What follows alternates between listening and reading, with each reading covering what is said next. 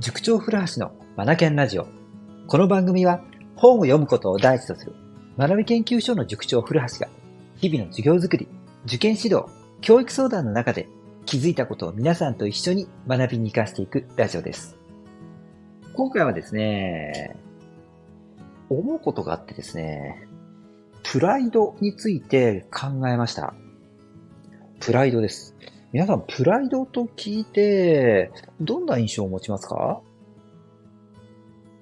きっと、良い印象を持たれる方いらっしゃいますよね。プライド。なんか、誇り高きプライド。うん。守るべきものがあり。ね、プライドがあったからこそ守れた。なんて、なんか、お話で出てきそうじゃないですか。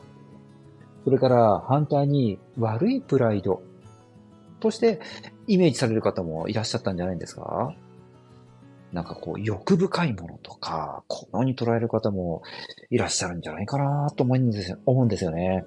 うん。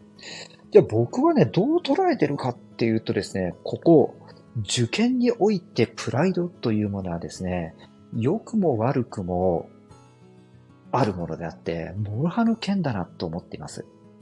今日はね、そんな話をしてみたいと思います。うん。えっとですね、塾の現場ではですね、よくあるのが、あの代々家系がですね、医学部の出身だと。おじいさんが医学部を出ていらっしゃると。そして、お父さんも医学部を出たと。そう。代々我が家は医学部を、医学部を、えー、目指すうちなのだ。ということで、じゃあ僕もということで、今年の受験生というか、今受験生である子がですね、うん、医学部におじいさんやお父さんも行ってるわけだから、僕だって行くさ。よし、頑張ろう。こんな感じでですね、医学部進学目指して勉強に頑張る。これはね、この家系にある、こう、プライド？医学部へ進学していく。代々医学部へ行くんだというプライドが受験勉強の背中を押してくれて、本人がね、勉強頑張るという動機づけにつながるという恒例だと思うんですよね。これね、良いプライドだと思うんですよね。我が家は医学部なんですとか、我が家は医系です。ってな感じでね。うん。これいいことだなと思うんですよね。うん。一方、おじいさんが医学部を出ていると。で、お父さんも医学部を進学したと。医学部へ進学したと。で、僕も。なんですが、僕もなんですが、ここでですね、えっ、ー、と、勉強頑張らないっていうケースですよね。しかし、その子に、どこの大学へ進学しようと思ってるの？なんて聞いてみると、もう即答なんですよね。医学部です。と。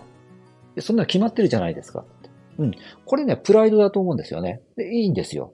親、おじいさんも、親も医学部を卒、卒業してるわけであって、当然自分もっていうことで、目指すっていうのは医学部以外にありませんっていうことで即答するのがね、わからないでもないです。これはこれでいいんです。が、しかし、このプライドがですね、なんでしょうかね、あのー、あだとなってですね、勉強しないっていう子がね、時々いらっしゃるんですよね。これはね、悪いプライドかなと思うんですよ。だって、努力しなきゃ、医学部進学できないじゃないですか。相当勉強しないといけないわけであって、おじいちゃんが言ってたから、で、親も言ったから、僕も行く。行くのはいいんだけども、やることやらないといけないですよね。うん。行くのが当然だと思うこともこれはいいんですが、そこに見合った勉強ができていないと当然合格はできないわけであって、ここですよね。ここもね、プライドだけ持ってしまってやるべきことをやらないっていう子が時々いたりするんですよね。こういうのはね、悪いプライドと呼べるんじゃないかなって僕は思うんですよ。うん。つまりですね、背景とか立場が同じだとしても、そこに努力ですよね、本人のね。頑張りってものがないと、プライドって良くも悪くも変わってしまうんだろうなと思ってるんですよ。本当、諸刃の剣なんですよね。うん。だから、プライドっていうものと上手に付き合っていきたいじゃないですか。上手に付き合うことができれば、自分の背中を押してくれるもの、さっきも言いましたが、受験勉強のね、背中を押してくれる、モチベーションを上げてくれるものにもなるわけなんですよ。おじいちゃんも頑張ったんだから、親父も頑張ったから、俺も頑張るぜってな感じでね。うん。だから上手に付き合っていきたいんですよね。うん。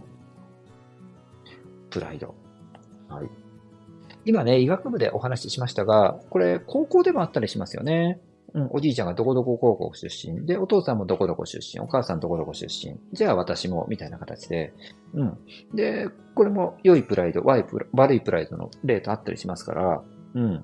大事なことは結局、やるべきことやらないと、進学はできませんよ、ということなんですよね。これ、親御さんはお子さんにきちんと伝えるべきだと思うんですよね。うん、うん、うん。はい。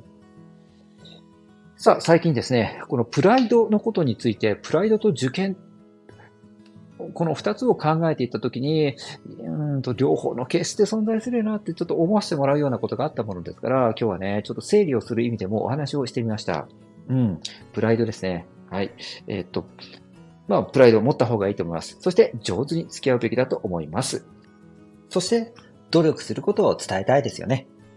はい。今日も最後までお聴きくださりありがとうございました。Read more, learn more, change the group. 素敵な一冊を。